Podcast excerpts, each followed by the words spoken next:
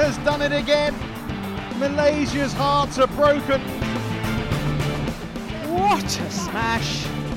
How on earth did he get that back? Love all. Play. Es ist Donnerstag und wir melden uns natürlich wieder, wie gewohnt, auch wenn ihr erst vor kurzem unsere Sonderfolge oder Spezialfolge mit Peter Garde gehört habt. Ich habe gerade zu Kai schon gesagt, mittlerweile wird es in Sachen Namen, Wortspiele richtig eng. Ich muss echt schon kämpfen, daher starte ich mal mit einer Quizfrage. Äh, Kai, was denkst du denn, wie würde ich denn äh, eine Marke nennen, wenn ich Damenunterwäsche auf den Markt bringen würde? Was ist das denn für eine Frage? Toby Panties würde ich es, glaube ich, nennen. Wow. Ja, Ich habe mir jetzt gerade auch gedacht, ich glaube, ich muss mal, wir müssen uns was Neues fürs Intro aussuchen. Das ist schon echt ein harter Kampf mittlerweile. Aber ähm, ich bin top motiviert. Du hast mir ge geschickt, dass es nur zwei Leute gab, die ähm, auf die Frage, sollen wir Donnerstag jetzt trotzdem eine Folge rausbringen, obwohl Montag ja äh, schon die letzte Folge rauskam, haben nur zwei mit No geantwortet. Und genau, genau die beiden, für die machen wir jetzt eine richtig geile Donnerstagsfolge. Haters are our motivators, würde ich sagen. Und ich hoffe, dass du da mit mir mitziehst und auch richtig unter Strom bist jetzt. Natürlich, voll motiviert. Wie immer. gezeichnet. Ja, wir haben die Messlatte jetzt ja extrem hochgelegt mit äh, unserem Gast in der letzten Folge. Und ich kann jetzt schon versprechen, vielleicht auch, damit die Leute auch bis zum Ende von der heutigen Folge dranbleiben, wir, ist jetzt schon ein bisschen Druck da, was, was wir für eine Reichweite haben. Peter Garde bei uns im Podcast. Ich habe am Ende der Folge noch eine Riesensensation für euch, wo nochmal klar wird, was für einen Einfluss wir mittlerweile eigentlich schon haben. Und Kai weiß auch noch von nix. Er wird auch überrascht sein. Er wird aus dem Häuschen sein. Also macht euch auf was gefasst. Es kommt noch was auf. Es kommt was auf euch zu heute.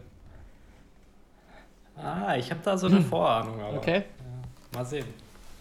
Ja, bin ich gespannt. Ja, aber wir müssen, wir müssen ja auch noch über unsere, boah, so viel Podcast aufgenommen in den letzten Wochen, aber wir müssen ja noch über unsere äh, Folge, die, ich glaube, die kam Anfang April raus, kann sogar sein am 1. April. Ähm, da müssen wir ja noch ein paar, die war ja wirklich sensationell, die Folge. Ähm, und da müssen wir eigentlich noch ein paar äh, Leute belohnen für ihre, für ihre tolle Zuhör, Zuhörfähigkeit. Ja, ich vielleicht mal. nochmal als kleine Background-Geschichte dazu. Wir hatten ja äh, die Folge mit Peter Garde am Mittwochabend aufgenommen und es hat sich dann so lang gezogen, auch weil die Folge dann extrem lang war, äh, dass wir äh, wussten, wir schaffen es nicht mehr, Donnerstag die Folge rauszubringen. Und dann hatte Kai die geniale Idee, dass ja der 1. April ansteht. Und dann aus der Not heraus ist uns ja so ein phänomenaler Scherz gelungen, der aber dann auch noch für viele äh, ja, eine Überraschung gebirgt hat. Und am Ende der Folge oder am Ende der vermeintlichen Folge sage ich ja, schaltet lieber ab. Aber es hat sich vielleicht doch gelohnt, noch mal ein bisschen dran zu bleiben. Ne? Mhm. Ja, auf jeden Fall. Ich war auf jeden Fall erstaunt, wie viele Leute äh, noch weitergehört haben. Obwohl du, obwohl wir ja eigentlich fertig waren. Oder so viel Inhalt kam nicht Ja, mehr. es, ne, es ich hielt sich in Grenzen. Es hat, glaube ich, erst mal nach zwei Minuten Stille kam noch mal so ein kleiner, kleiner Gesprächsschnipsel, wo wir über die Leute diskutiert haben, die jetzt noch dran geblieben sind. Und ob es sich vielleicht lohnt, sogar noch weiter dran zu bleiben. Und dann nach, ich glaube, 15 Minuten Stille kam dann tatsächlich die Ankündigung, dass der oder die Erste, die sich bei uns meldet und das Codewort Salatdressing schickt, mit einem gratis T-Shirt belohnt wird. Und wir waren uns sehr unschlüssig, ob irgendjemand äh, bis zu diesem Zeitpunkt abwarten würde. Und dann hast du mir tatsächlich, als ich aufgewacht bin, hatte ich von dir schon die Nachricht, dass die ersten vier Leute dir bereits Salatdressing geschickt haben. Also, ähm, und es wurden immer mehr und mehr. Von daher, ich glaube, wir waren beide hellauf begeistert mal wieder von unseren ZuhörerInnen, was sie da, äh, ja, doch für Zeit dann auch in so eine Folge investieren. Ja, ich habe mir gedacht, also die Leute, die unseren Podcast lieben, die hat diese Folge eh nicht abgeschreckt, weil ähm, die lieben uns einfach so, egal was wir machen anscheinend. Und die Leute, die den so ganz okay fanden äh, oder uns, uns ganz gut finden, die haben wahrscheinlich eh nicht weitergehört. Deswegen habe ich mir dann im Nachhinein gedacht, war, also war eine super ja, Idee. Ich bin auch voll, vollkommen überzeugt. mal was anderes. Ja, ähm, aber vielleicht äh, zum Beispiel hier Simon Laudenberg hat um 11.17 Uhr geschrieben an dem Donnerstag. Hoffe, ich bin früh genug. Codewort Salatdressing. Hat leider nicht gereicht. 11.17 Uhr, da, da ist der äh, professionelle Shuttle Talk-Hörer, äh, der steht ja morgens schon um 3 Uhr auf. Ähm, um 10.47 Uhr hat Johannes Wickles geschrieben. Leider auch viel zu spät. 9.52 Uhr Victoria Blank. Mm, Die hat auch schon gesagt, sie ist skeptisch, weil ähm, sie so spät ist. Um 9.06 Uhr Markus Lutschak. Äh, Aber der war leider auch eine Stunde, wirklich eine Stunde ähm, später als die erste, die geschrieben hat. Und zwar Ella Newe um 8.08 Uhr kam die. Weißt du noch, wann die Folge online ging überhaupt? Kurz davor. Also, Ähm. viel, also nicht, nicht viel Spielraum Ja. davor. ähm, ja, beeindruckend. Brauchen wir jetzt nur noch eine T-Shirt-Größe und ein gewünschtes Motiv und dann halten wir dann natürlich unser Versprechen mit dem entsprechenden Shuttle Talk T-Shirt. Geil. Ja, machen wir. Sehr, sehr geil. Und es lohnt sich, wie gesagt, immer dran zu bleiben. Egal, was für Schwachsinn wir vorher verzapfen. Ja, ich habe heute auch tatsächlich mal wieder einiges auf dem Zettel. Wir haben irgendwie so viele Folgen aufgenommen, also richtig zum Quatschen sind wir ja gar nicht gekommen in letzter Zeit. Ne? Immer kam immer so jemand, Gäste dazwischen. Jetzt endlich mal wieder eine ordentliche, normale Donnerstagsfolge. Hast du auch ein bisschen was vorbereitet? Klar, wie immer. Klar, ich bin bestens Super. präpariert. Ja, mit was fangen wir denn an? Hast du Wünsche? Womit würdest du denn gerne loslegen heute? Ähm, ja, ich glaube, wir müssen noch mal ganz kurz, oder ich würde ganz kurz deine Einschätzung, weil das mich ja als Spieler ähm, betrifft. So, ich glaube, seit Orléans, also seit dem Turnier in Frankreich, hatten wir keine normale Folge mehr. Ähm, und da würde ich gerne deine, nochmal deine Einschätzung hören, wie du, ob du denkst, dass die Olympia-Qualifikation im Moment fair ist oder nicht. Und Nee, absolut nicht. Ich verstehe auch nach wie vor nicht, warum man nicht gesagt hat, ja, wir stoppen die Quali an dem Punkt, wo sie halt war. Weil, ja, da, es gibt dann natürlich Leute, die sich da beschweren können. Es, es wird jetzt auch kein, keine Lösung mehr geben, mit der jeder zufrieden ist, aber da hätte man noch so die Chance gehabt zu sagen, wir haben eigentlich einen Großteil der Turniere durchgebracht. Es gab bis dahin ähm, ja, genug Chancen, sich Punkte zu arbeiten. Und es gibt ja auch keinen, der irgendwie sagt, während der Olympia-Quali, ja, ich spiele am Anfang ein bisschen weniger und dann hinten raus mehr. Also vor allem die Leute, die, die sich qualifizieren, die wissen, dass es knapp für sie wird. Da wird von Anfang an so viel gespielt wie möglich. Und von daher, äh, ja, das wäre noch die fairste Lösung aus meiner Sicht gewesen. Und alles, was jetzt passiert, was man auch dann ähm, ja, in Orléans gesehen hat, wo wirklich halt dann auch verschiedene nationale Regelungen zusammenkommen, die dann zu abstrusen Situationen führen. Das finde ich, tut dem Ganzen nicht gut und ja, finde es daher sehr schade, dass es jetzt noch so weiterläuft. Aber gut, ich glaube mal, dass es jetzt bis zum Ende versucht wird, so durchzuziehen. Ja, wie siehst du das? Ja. Äh, ähnlich. Ich muss auch sagen, Marc Lamsfuß hat ja nach, nach Orléans, ähm, der war ja von, auch davon betroffen, dass ein französischer Spieler ja im Trainingszentrum positiv getestet wurde an dem einen Tag. Ähm, der hat dem Deutschlandfunk ein Interview gegeben und ich glaube, besser kann man es gar nicht äh, sagen, als er es da so formuliert hat. Also können sich die Leute nochmal bei findet man im Internet auf jeden Fall unter, also bei Deutschlandfunk, ähm, was er da gesagt hat, weil ja, es ist, ich sag immer, oder ich weiß nicht, wie oft ich die letzten Wochen gesagt habe, wenn mich jemand fragt, wie läuft die Olympia-Quali, da habe ich gesagt, ja, ist im Moment- wie ein bisschen Lotto spielen, so ungefähr, weil man halt äh, nicht alles in der Hand hat, so. Ähm, ja, also ich sehe es komplett ähnlich wie du. Aber du hast schon recht, es gibt keine, also für alle fair gibt es jetzt keine Lösung mehr, aber ähm, ja, so wie es im Moment ist, ist halt schon irgendwie sehr, sehr, Fragwürdig, sehr ja. schwierig, sagen wir es. Ja. Ja, ein anderes Fall. Thema noch, also eine ähnliche Richtung, wo wir auch noch gar nicht drüber gesprochen haben, war die Indonesier bei All England. Ich weiß nicht, ob wir schon, ob ich Mhm. zu dir schon mal irgendwie was gesagt hatte oder ähm, wir hatten ja letzte Woche, Peter Garde meinte, dass vor allem die Zuschauer fehlen und deshalb die Turniere irgendwie nicht das gleiche sind. Ähm, stimme ich voll zu, aber vor allem All England hat mich wirklich gestört, diese, dieser unglaubliche Hass, der dann aus Indonesien kam. Nicht und Enttäuschung und auch vor allem Wut gegenüber der BWF und der englischen Regierung kann ich noch nachvollziehen und kann auch in vielen Punkten verstehen, dass da Fassungslosigkeit besteht, aber für die, die es nicht mitbekommen haben, das indonesische Team wurde dann wegen eines positiven Falls in deren Flugzeug komplett vom Turnier rausgenommen und gesperrt. Andere, andere Länder durften spielen und dann hat sich teilweise auch der geballte Hass Indonesiens gegen einzelne Spieler gerichtet, aus Europa vor allem. Also Dänen und äh, Engländer vor allem, das waren so die Haupt, Hauptziele, haben da wirklich extrem viel Hasskommentare, Drohungen bekommen. Das, was bis dahin ging, dass äh, ja, so Posts geschrieben wurden wie, ja, passt mal auf, wenn du dann zum nächsten Mal zu Indonesien kommst, äh, zum Indonesia Open kommst, bei irgendwelchen englischen Spielern mit, mit Messer-Emojis. Äh, ich war wirklich fassungslos, was man da so die Tage über gesehen hat. Und ähm, ja, was mich da auch richtig enttäuscht hat, war tatsächlich, dass die Spieler aus Indonesien nichts dazu gesagt haben. Also die haben eher noch mehr, mhm. mehr Öl ins Feuer gegossen und nicht mal die eigenen, also die anderen Spieler in Schutz genommen und gesagt, hey, die können da hier nichts dafür, dass wir jetzt nicht spielen dürfen. Seid sauer auf die BWF und England vielleicht, aber lasst die Spieler mal da in Ruhe. Ich glaube, es hat eine Woche gedauert, dann hat Gracia Polly, die Damendoppelspielerin, zumindest mal da in die Richtung was gesagt. Mhm.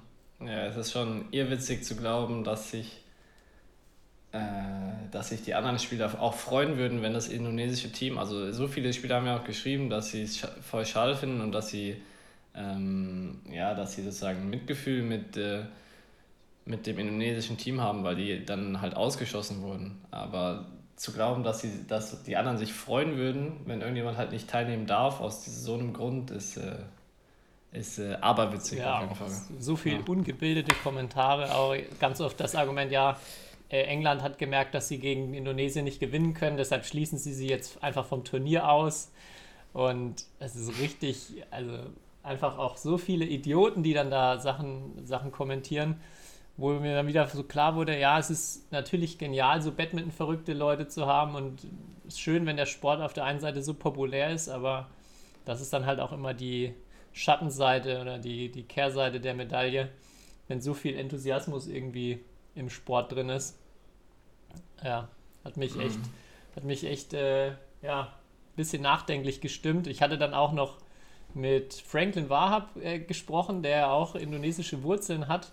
Und er hat mir erzählt, auch, er hat so ein bisschen was aus dem Fernsehen dort mitbekommen, dass das auch in den Medien da tatsächlich nochmal aufgebauscht wurde im Sinne von, äh, ja, wir werden ja hier diskriminiert und ähm, die, die Spieler wurden dann wie Helden, wie so Kriegshelden am Flughafen empfangen, als sie dann äh, zurückgeholt wurden nach ihrer Quarantäne und mit, äh, mit Blumenkränzen begrüßt und so. Also, ach, ich, keine Ahnung, ich finde das echt ein ganz, ganz trauriges Kapitel irgendwie gerade in der Batman-Geschichte, diese Sache. Da hast du recht. Auf jeden Fall. Und wir waren ja dann auch noch direkt die Leidtragenden. Unser äh, Ballwechselvideo wurde ja von der BWF wieder veröffentlicht, der zweite Part.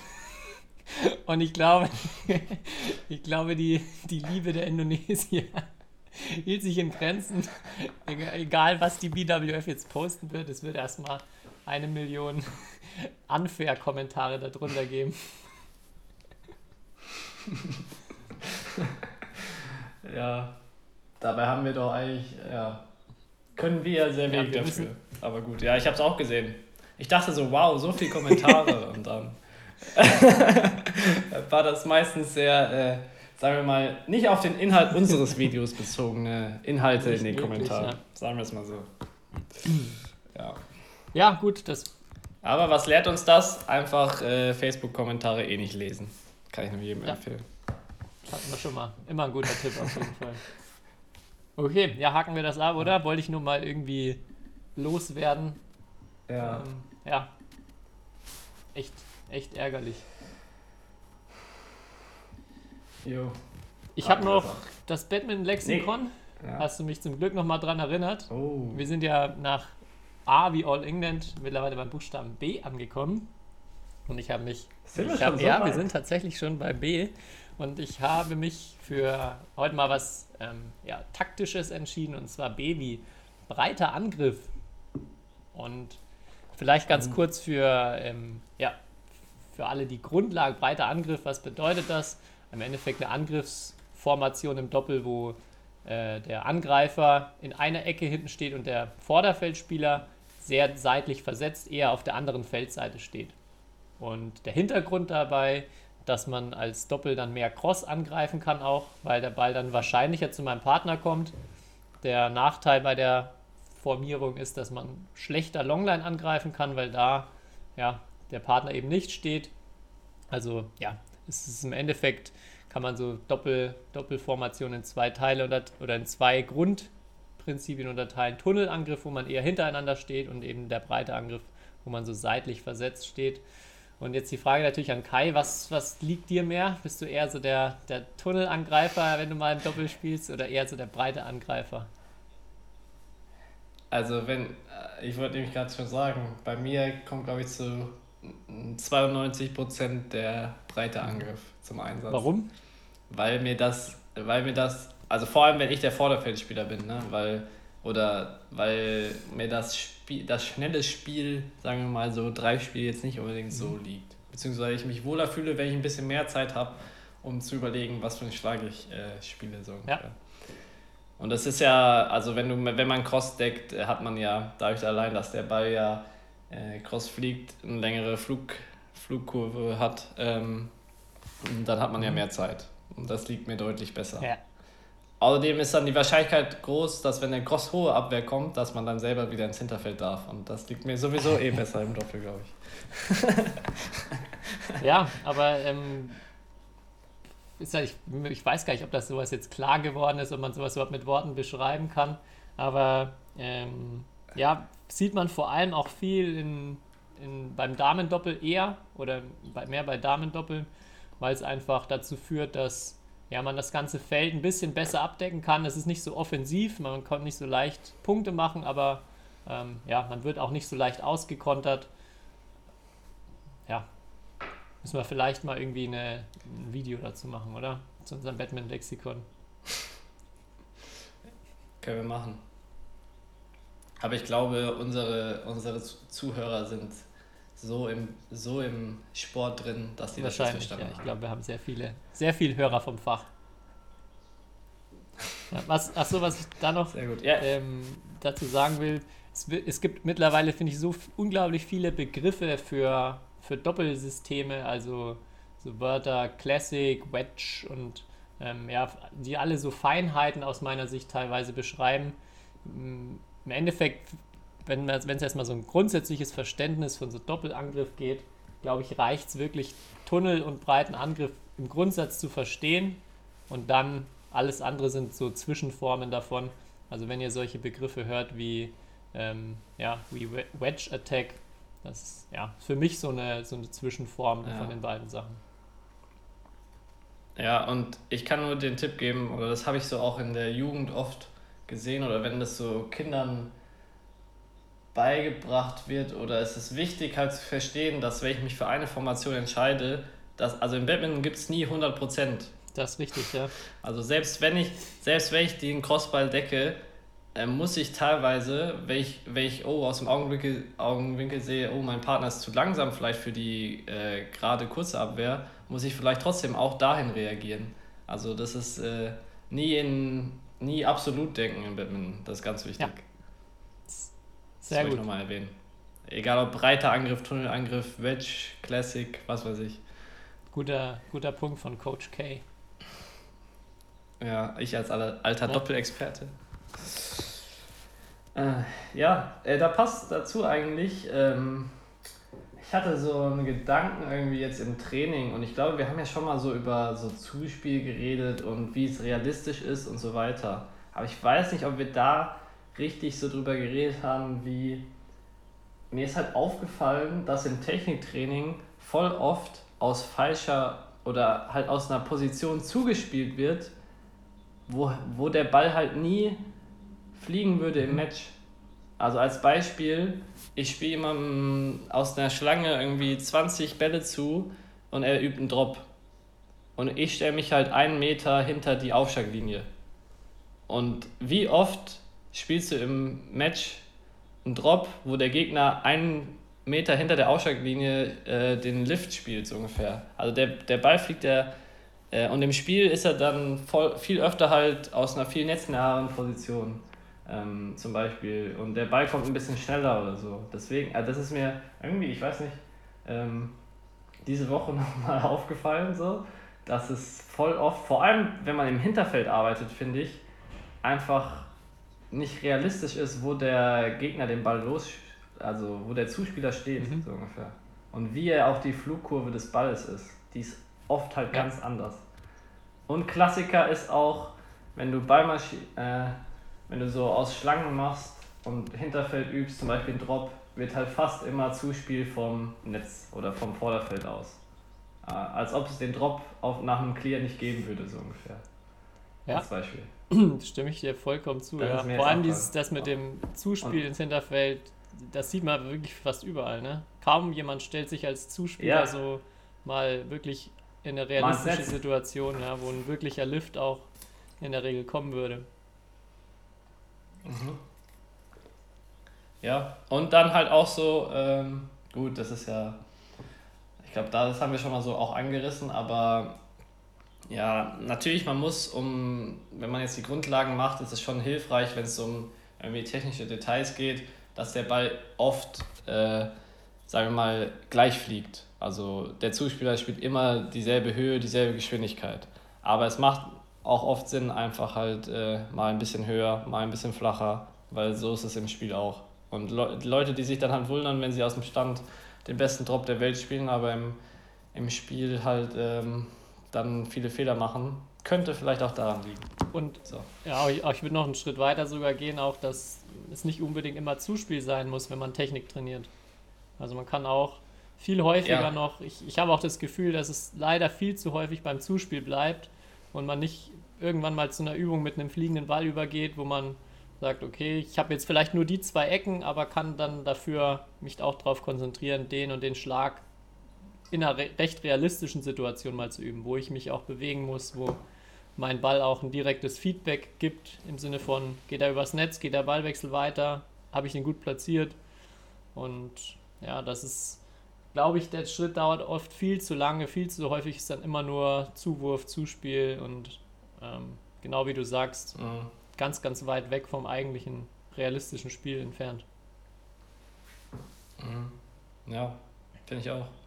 Und ich glaube, ja, ich glaube halt, dieser Übergang fehlt so. Ich glaube, es liegt halt daran, weil man denkt, wenn man mit fliegendem Ball spielt, ist es halt irgendwie schwieriger und dann macht man natürlich irgendwie mehr, auch passieren vielleicht mehr Fehler. Oder die Situation kommt nicht immer so, wie man es gerne hätte, sagen wir so. Ähm, aber ja, es ist auf jeden Fall sinnvoll, so als Transformer. Also du kannst nicht erwarten, wenn du es nur aus dem Stand machst, dass du es dann im Match, äh, sagen wir mal, anwenden kannst Ja. direkt. Da fehlt schon so, so ein gewisser Übergangsbereich. Wie würde Leonard Engler sagen? Green, Yellow and Red Exercises. Also so für alle, die das Trainersymposium Genau, verpasst da wollte ich haben. dich noch fragen. Ähm. Trainersymposium, äh, wie fandest du es? Du warst ja auch mit dabei. Wir haben ja viel Werbung im Vorhinein gemacht. Ja, ich hoffe, es hat sich gelohnt in, den Teilnehmer, Teil- in der Teilnehmerzahl und ihr wart zufrieden. Aber ich fand es ziemlich, ziemlich gut, muss ich echt sagen. Ja. Also ähm, vor allem sagen wir mal alle, ich fand vor allem alle Vorträge oder äh, interessant, die nicht direkt aus dem Badminton kamen. Muss ich ehrlich sagen. Oder nicht Leute, die schon im DBV arbeiten. Das hat nichts damit zu tun, dass ich äh, denke, dass die, dass nicht fachlich äh, qualifiziert genug sind, aber ähm, ich hatte halt das Gefühl, das habe ich schon alles irgendwie mal gehört. Und vor allem die Leute wie Alistair McCaw, Leonard Engler und auch der, ich weiß gar nicht, der Name des Basketballtrainers. Marco Woj Ähm, Wojtkowitz, glaube ich. Genau. Fand ich mega interessant. Wirklich. Da habe ich schon nach, jedes Mal nach fünf Minuten gedacht, boah, geil. Ja, kann ich Und, genauso unterschreiben und finde es perfekt. Das ist die perfekte Überleitung zu dem, was ich auch mir noch auf meinem Zettel aufgeschrieben hatte. Ähm, ich habe einen Buchtipp dabei, der, der so ein bisschen, ja, nicht, er geht quasi in die Richtung oder geht, schießt in die gleiche, wie sagt man, schießt in die gleiche Kerbe? keine Ahnung, kein, kein Sprichwortexperte. Ja, ähm, und zwar hatte ich immer so auch oft den, die Sorge bei mir selber, dass ich, ich mich interessiere mich für sehr viele Dinge und will auch vor allem Sportarten war ich, war ich immer ähm, sehr gerne bei allem dabei, wollte alles ausprobieren äh, und hatte so die Sorge, dass das Problem ist, wenn ich nicht genug Zeit in eine Sache investiere. Oder auch jetzt im Moment, dass ich äh, mich nicht, nicht so gerne spezialisiere auf irgendwas und nur eine Sache mache und ähm, so Angst hatte, dass ich dadurch Nachteile in, in manchen Bereichen habe. Und da gibt es ein Buch, äh, ein, zwei Jahre, glaube ich, vor ein, zwei Jahren ist rausgekommen, was sich genau mit dem Thema beschäftigt. Und zwar heißt es Range, How Generalists Success uh, in a, uh, Succeed in a Specialized World. Also warum es genau gut ist, wenn man sich so breit aufstellt, den Blick über den Tellerrand macht. Und das ist mega spannend, ganz, ganz viel auch Hintergrundsport. Also da sind Beispiele wie Tiger Woods, der so das beste Beispiel wahrscheinlich ist für einen sehr früh spezialisierten Sportler, der irgendwie mit sechs Monaten angefangen hat, Golf zu spielen, weil ihm sein Vater da schon so ein so einen Baby-Golfschläger gebastelt hat und der mit äh, ja, vier Jahren, glaube ich, hat er schon das erste Turnier gegen Elfjährige gewonnen und war immer von vorne bis hinten hochspezialisiert auf Golf und das hat auch am Ende ja sehr gut funktioniert. Aber dann im Gegensatz dazu äh, wird in dem Buch dann auch ein bisschen über Roger Federer erzählt, der eigentlich auch in der Familie mit Tennis spielenden Eltern aufwächst, die Mutter auch Tennistrainerin ist, aber er eigentlich erstmal gar keinen Bock hat, so wirklich Tennistraining zu machen und lieber erstmal andere Sportarten ähm, ja, ausprobiert, irgendwie gar keine Lust auf so richtiges Spezialisieren auf Tennis hat und das sich dann viel, viel später erst ähm, ergibt. Und hat dann natürlich auch viel mit der Sportart zu tun. Es geht dann auch viel über die 10.000 Stunden Regel, wo du ja schon mal gefragt hast, wie ich dazu stehe. Na, seit dem Buch nochmal ein bisschen anders, dass äh, ja, die 10.000 Stunden in eine Sache investieren kann man gut, kann man gut vielleicht nutzen für sowas wie Schachspieler oder auch Golf, was relativ ähm, ja, eine äh, mhm. Kind Learning Environment, also so eine angenehme Lernumgebung ist, wo ich immer versuchen muss, das Gleiche zu reproduzieren. Aber bei offenen Sportarten, wo auch Komplexität gefragt ist, ja, ist Range, also möglichst viele Erfahrungen, wichtiger oder viel, ja. viel hilfreicher als Spezialisierung. Ja, das versuche ich auch immer, ehrlich gesagt, jungen Spielern so oder Spielerinnen zu vermitteln. So ein bisschen, wenn die halt so das Gefühl haben, sie müssten jetzt, also klar, du musst als, glaube ich, natürlich schon einen gewissen Umfang auch in der Badmintonhalle verbringen, um jetzt als Badmintonspieler gut zu werden. Ähm, aber das alles hängt halt mit, ich vertrete schon halt die Philosophie, alles hängt mit allem so zusammen. Das heißt, äh, es kann auch besser sein, dass du spazieren gehst oder dass du irgendeine Serie schaust und die dich inspiriert oder was weiß ich, du, dich, du mit deiner Oma telefonierst oder was weiß ich was. Dafür, das, das ist ja wieder das alte Thema, dafür ist der Sport und wie entsteht sportliche Höchstleistung in meinen Augen noch viel zu wenig äh, erforscht. Oder es gibt nicht dieses eine Patentrezept oder beschäftige dich immer nur mit, äh, wie schickt man den Ball oder was weiß ich was. Äh, und ja, und das fand ich auch bei dem Vortrag halt vom, von diesem Basketballtrainer, der ja die Jugend in, beim FC Bayern äh, trainiert. So cool auch, dass er gesagt hat, er sorgt, er versucht halt für Erlebnisse zu sorgen oder für Erfahrungen. Und halt auch irgendwie, dass er dann nicht, habe ich halt, das ist heute auch so ein, so ein Phänomen, dass über alles gesprochen wird danach noch so und alles wird analysiert, äh, vor allem mit so, also mit kleinen Kindern oder mit Jugendlichen so ähm, dass, dass dann noch, dass mit denen schon halt so viel analysiert wird, was hast du da gemacht, was hast du da gemacht. Und er war ja eher so der Typ, er sorgt für halt Momente, er denkt sich natürlich was dabei, was, was das irgendwie äh, vermitteln soll. Ähm, wenn man jetzt, keine Ahnung, ins Theater geht und dann eine Probe anschaut oder sonst was. Aber er, er analysiert es dann danach nicht, sondern er lässt es einfach wirken. So. Und das fand ich, äh, fand ich äh, einen sehr coolen Ansatz. So. Und nochmal irgendwie einem so bewusst geworden. Was mir auch bei ihm richtig hängen geblieben ist, ist, dass er die Begriffe Spaß und Freude so voneinander abgegrenzt hat. Ja, Unterschied. Und das ist immer, ja. wenn es so, ja, worum geht es im Training auch, dann sagen wir jetzt wieder, ja, es muss Spaß machen, es muss Spaß machen, aber eigentlich geht es vielmehr darum, also was Aslan gesagt hat, dass es darum geht, Freude zu erzeugen und Freude, was viel tiefgreifenderes ist Und Spaß ist so, ja, was, was Kurzlebiges erstmal, was einen auch nicht an irgendwie eine, eine, eine Sache bindet. Und ich glaube, jeder schafft es mal, irgendwie Spaß in ein Training reinzubringen, aber wirklich Freude am Training und Freude an dem Sport zu erzeugen, das ist so die, die Kunst und Herausforderung, die ja vor allem Trainer haben und sich so als Ziel setzen sollten und nicht immer nur, ja, jetzt machen wir mal ein bisschen Spaß, sondern ja, ein bisschen größer, langfristiger denken. Aber nochmal, um darauf zurückzukommen, mhm. auf das Buch, was ich gerade beschrieben habe, auch dieser Blick über den Tellerrand ist, glaube ich, auch so wichtig, weil man sonst häufig auch blind wird durch zu viel Spezialisierung oder wenn man nur einen Blickwinkel kennt. Da gibt es auch aus verschiedenen Bereichen, also das Buch bezieht sich nicht nur auf Sport, auch äh, ja, alles Mögliche. Ein cooles Beispiel ist auch ähm, so eine Studie, die durchgeführt wurde, dass während äh, einmal jährlich in den USA findet so eine große Kardiologen, äh, so ein großes Kardiologen-Meeting, glaube ich, statt. Und während, da sind alle Top-Kardiologen des Landes dort und während dieser Zeit sterben deutlich weniger Leute, ähm, die einen Herzinfarkt oder die eine akute Herzerkrankung haben. Weil ja, diese Leute so hoch spezialisiert sind und halt unglaublich viele Interventionsmaßnahmen kennen und dann scheinbar so die, so die Vermutung, einfach zu viel intervenieren und bei vor allem akuten Fällen ähm, es häufig ja, dann nicht der richtige Weg ist und die ganze Erfahrung sie dann da eher ja, behindert bei der, bei der Behandlung von solchen Fällen.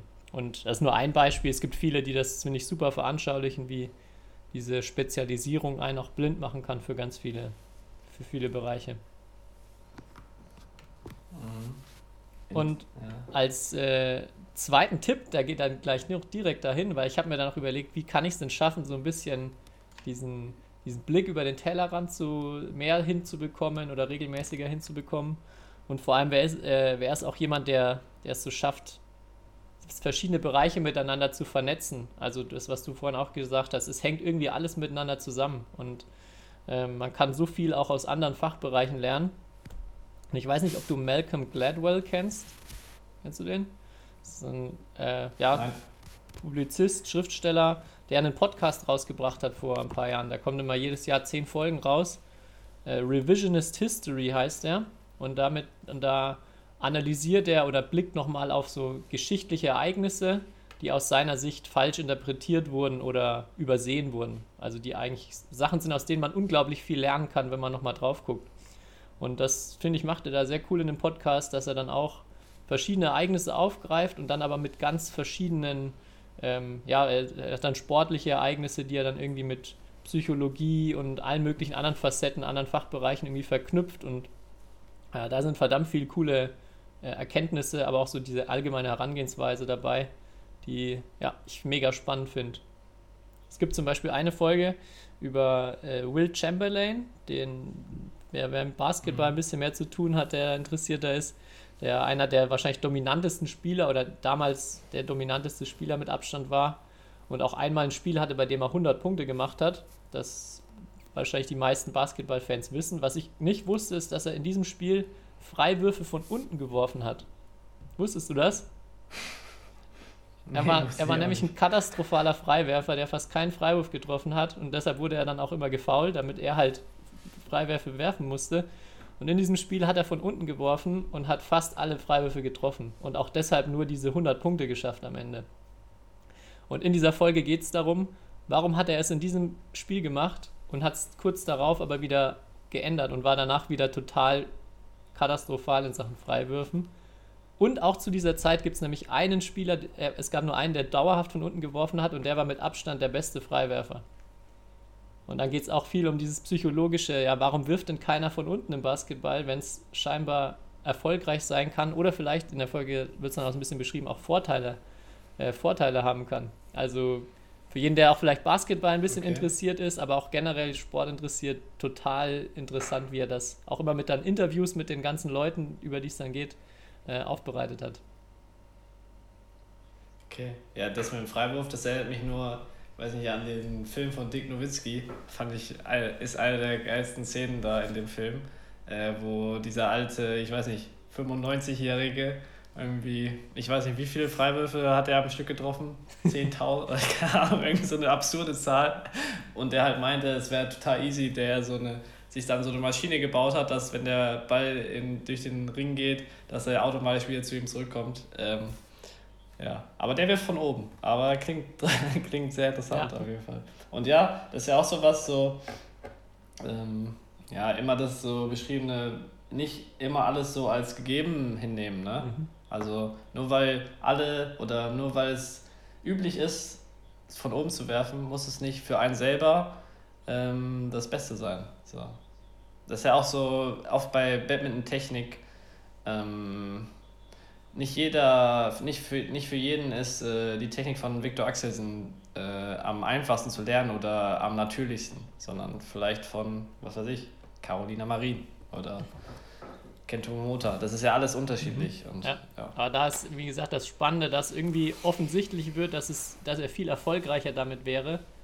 Aber er sagt dann auch in einem Interview, sagt er dann, äh, ja, but then I look like a sissy. Und das konnte er einfach nicht mit sich äh, und seinem Bild vom Basketball vereinbaren. Und das, also wirklich, wirklich total spannend. Verrückt. Verrückt. Ja, von daher genau die zwei Tipps wollte ich mal, wollte ich mal raushauen. Äh, Range, das Buch, Mhm. und äh, Revisionist History. Es ist ein bisschen anspruchsvoller, also es sind immer so 40 Minuten Folgen. Man muss da auch, ähm, ja, also wie gesagt, auch nicht die ganz leichte Kost vielleicht, aber ich finde so ab und zu mal dann eine Folge äh, immer, immer spannend zuzuhören. Und danach wieder eine Folge Ja, von uns. also natürlich nur, wenn es Das ist nicht so anspruchsvoll. Wenn wir nicht noch mehr Folgen rausbringen und dann noch Zeit da ist, dann kann man da mal reinhören. Ja, aber das erinnert mich jetzt auch so, ich weiß nicht, ob du Thomas Ruxell, den Ja. Spieler kennst du ja. Ähm, und der hat jetzt eine neue Aufschlagtechnik. Ich weiß nicht, habe ich das hier schon erzählt oder dir? Ähm, auf jeden Fall auf der auf der linken Seite, genau. Er schlägt Vorhand, auf der rechten, von rechts schlägt er ganz normal Rückhand auf, von links schlägt er auf, er hat den Ball in seiner Schlägerhand ähm, und wirft ihn so ein bisschen nach außen, dass er sozusagen halt in die Mitte oder auf die andere Seite des, des Feldes und dann äh, macht er den Aufschlag mit, mit der Okay. Vorhand halt. Also macht kein anderer Spieler so. Habe ich bis dato noch nicht so gesehen. Aber ich glaube, seine Erfolgsquote damit ist sehr, sehr gut. Weil, und es sieht jetzt, also natürlich so, gibt es auch abwertende Kommentare, weil es sieht vielleicht jetzt nicht so elegant aus oder es ist auf jeden Fall halt ungewohnt, aber sehr interessant. Also, wenn ihr mal die Möglichkeit habt, ein Spiel von Thomas, Thomas Rüxel zu schauen im Internet, dann, dann werdet ihr Bin das ich jetzt auch echt sehen. gespannt, Und Das ja, ist das vielleicht auch so. Klingt interessant. Das heißt, der, der, Aufschlag fliegt dann wahrscheinlich auch mehr gerade auf den Gegner zu, nicht diagonal. Also halt auch in einem anderen Winkel. Genau.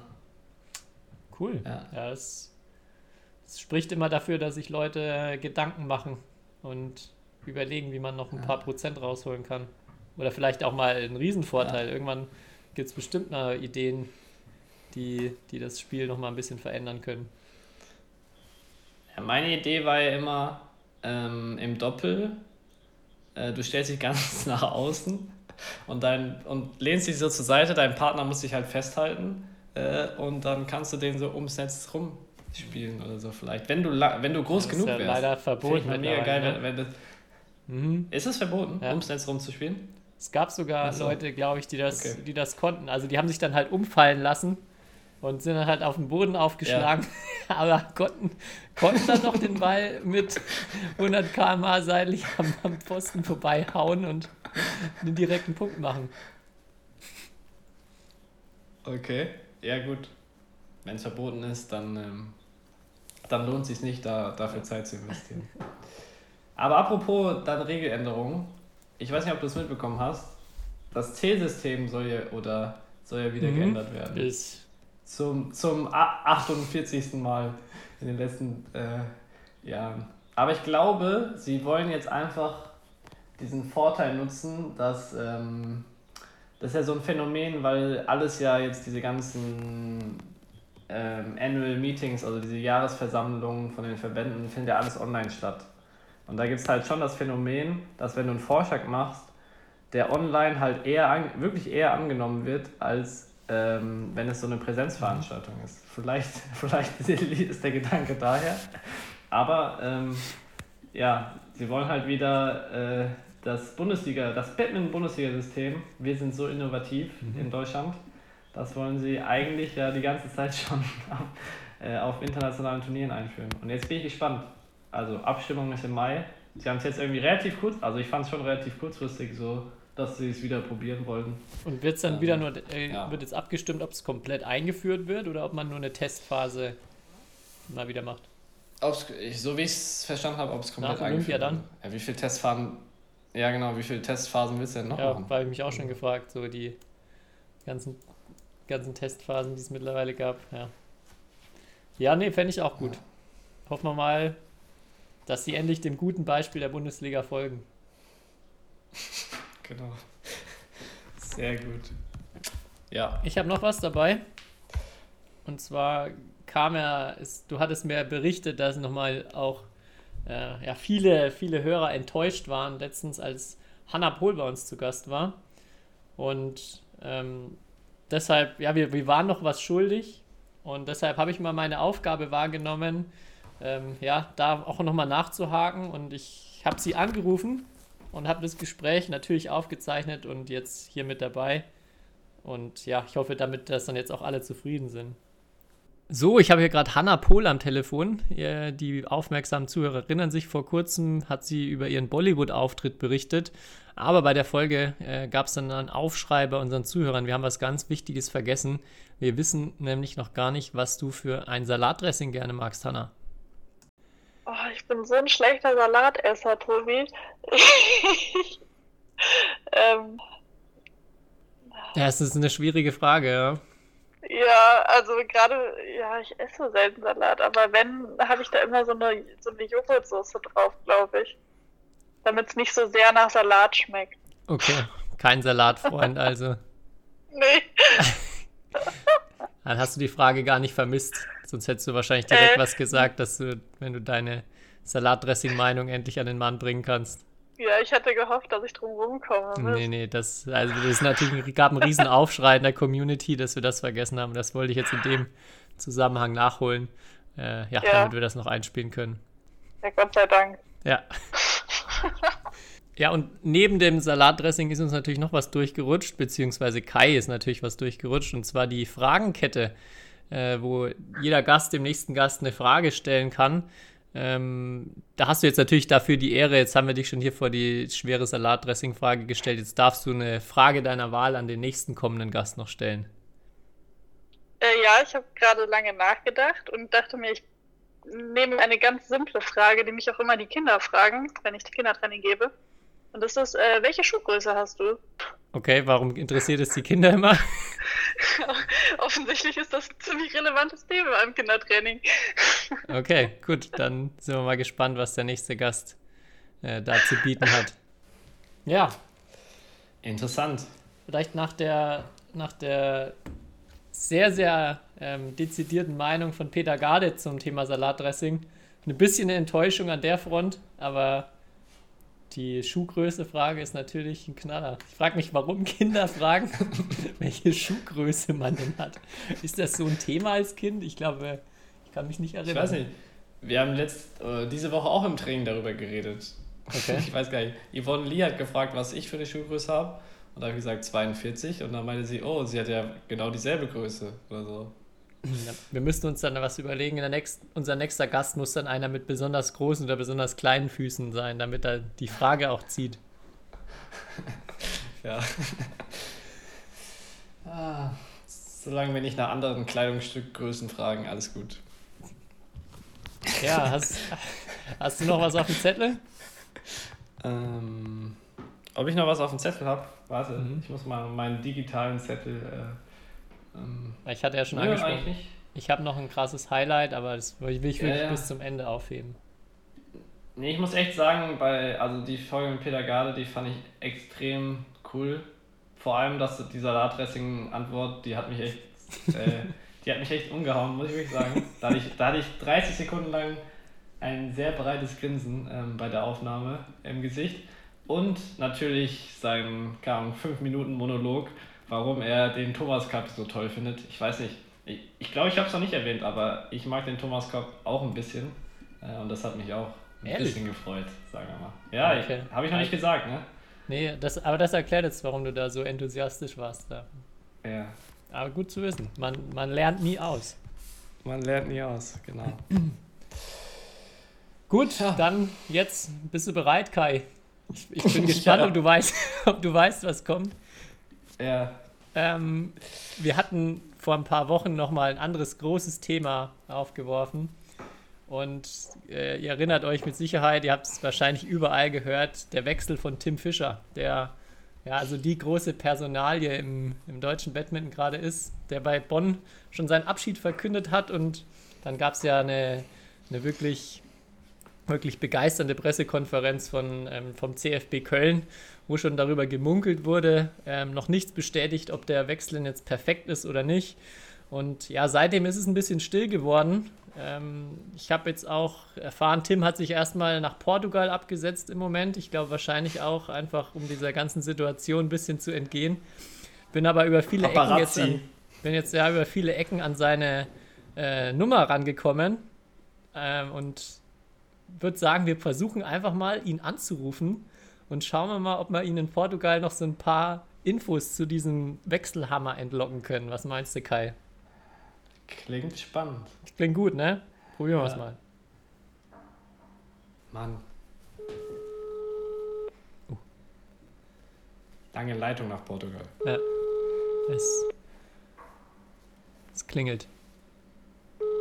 Ja, wir haben Tim Fischer jetzt hier in der Leitung. Hi Tim, hier ist Shuttle Talk, Tobi Wadenka.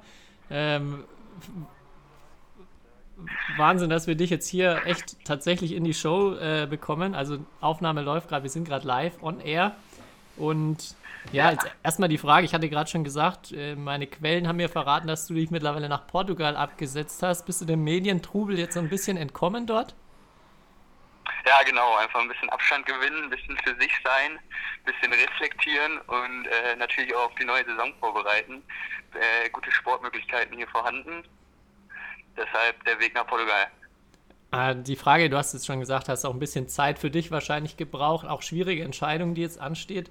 Bist du schon einen Schritt weiter? Kannst du schon oder darfst du überhaupt schon irgendwas verraten?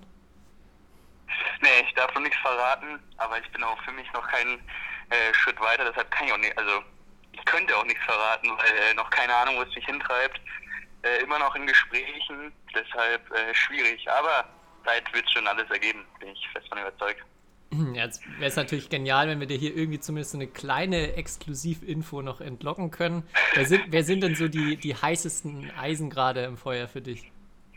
Ja, die, die heißesten Eisen, äh, natürlich Köln, einfach rein logistisch und äh, von den Leuten her. Aber auch Berlin, äh, mit denen auch in Kontakt gewesen. Natürlich die alte Heimat, TV Freistadt, auch immer, immer eine Adresse. Deshalb, äh, ja, Remagen auch in der Nähe, coole Leute, sind so die, die Vereine, um die es sich dreht. Ja, Köln hatten Hier wir auch schon. Köln hatten wir schon auch angesprochen ähm, im Podcast. Die sind auch wahrscheinlich die, die am offensivsten mit der ganzen Personalie von dir umgehen. Und ähm, ja, es klang erstmal auch so, dass sie da echt gute Karten haben, auch allein schon, weil du, wie gesagt, in Köln ja deinen dein Lebensmittelpunkt hast. Was würde dich denn an Köln vielleicht besonders reizen, dort an den, an den sportlichen und auch darüber hinaus Aufgaben, die da auf dich zukommen würden? Ja, einmal natürlich das Doppel mit Philipp Wachenfeld. Da haben wir ja die 100%-Quote, müssen wir natürlich halten, aus Solinger Zeiten. Mit denen habe ich ja auch schon äh, zweite Bundesliga gespielt. Dann aber natürlich auch die Flotte. Das ist eine astreine Clubbar in, in Köln. Äh, da durfte ich als BC Boll-Spieler schon die eine oder andere Abend mit denen verbringen. Aber wenn man dann vom Spiel direkt kommt mit einem Sieg, dann ist das natürlich noch, noch mal schöner. Äh, das sind so die zwei, die zwei Sachen, die da ziemlich, ziemlich gute Karten haben. Okay, ja, ich glaube, Ja. also wir sind wirklich alle, alle gespannt. Wann denkst du, wann wird eine Entscheidung anstehen? Ja, ich denke schon in den schon in den nächsten Wochen. Nächsten Tagen, Wochen, sowas. Also kein, kein Monat mehr. Okay, dann ich verlasse mich drauf, dass wir hoffentlich die Ersten sind, die davon erfahren. Und Ja, das Ähm, ist klar, das ja. ist klar. das, das ist sehr gut. Ja, wir sind sehr, sehr gespannt. Vielen Dank für deine Zeit. Ich, ich glaube, es werden bei dir wahrscheinlich schon wieder die nächsten Termine und PR und so weiter anstehen. Ähm, ja, Ja, das, sorry, dass ich den äh, Anruf gerade verpasst habe, weil äh, ganz witzig, Julian Gupta ist vielleicht auch ein Name in Batman-Welt, äh, der ist auch zufällig in Portugal, da haben wir uns gerade kurz verquatscht, deshalb äh, dann quasi der nächste Termin. Aber äh, wenn ich noch was sagen darf, das ist ja möglich. Ja, natürlich, sehr gerne. Ja, an, an eure Community, dann natürlich einmal äh, muss man den Medientrubel natürlich mitnehmen und auch mal was Sinnvolles sagen. Bleibt alle gesund, bleibt zu Hause, macht euch fit für die neue Saison und dann freue ich mich, wenn man sich, äh, sobald es wieder möglich ist, in der Halle sieht. Und ja, ich hoffe, ihr habt noch eine gute, gute Zeit zu Hause. Alle. Und folgt alle Badminton-Podcasts von Tobi und Kai. Sowieso. Vielen Dank, Tim, und alles Gute. Ciao. Danke auch. Ciao. Schönen Tag noch. Ja, Wahnsinn, ne? Habe ich nicht zu viel versprochen, Kai, oder? Ja, jetzt haben wir sogar direkte Kontakte in die, in die, ja, zu den, zu den heißesten Spielern. Ja. Aber, aber so auf dem Boden geblieben, naja, das ist schon, schon Mhm. cool. Ja. Machen wir eine Spezialfolge, wenn er seinen, wenn er bekannt gibt, wo, wohin es ihn zieht. Das auf, jeden Fall. ja. Vielleicht erfahren wir dann auch gleich noch seine Schuhgröße.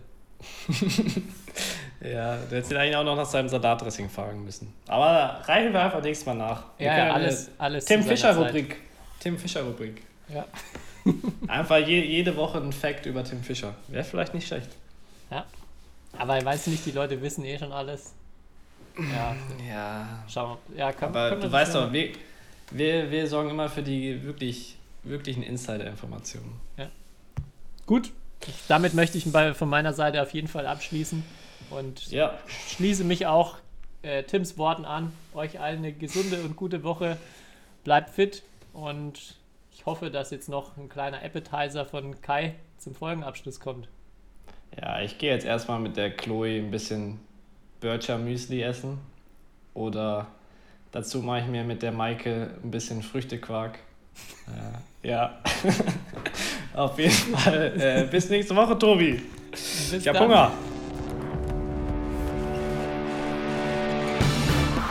History is made.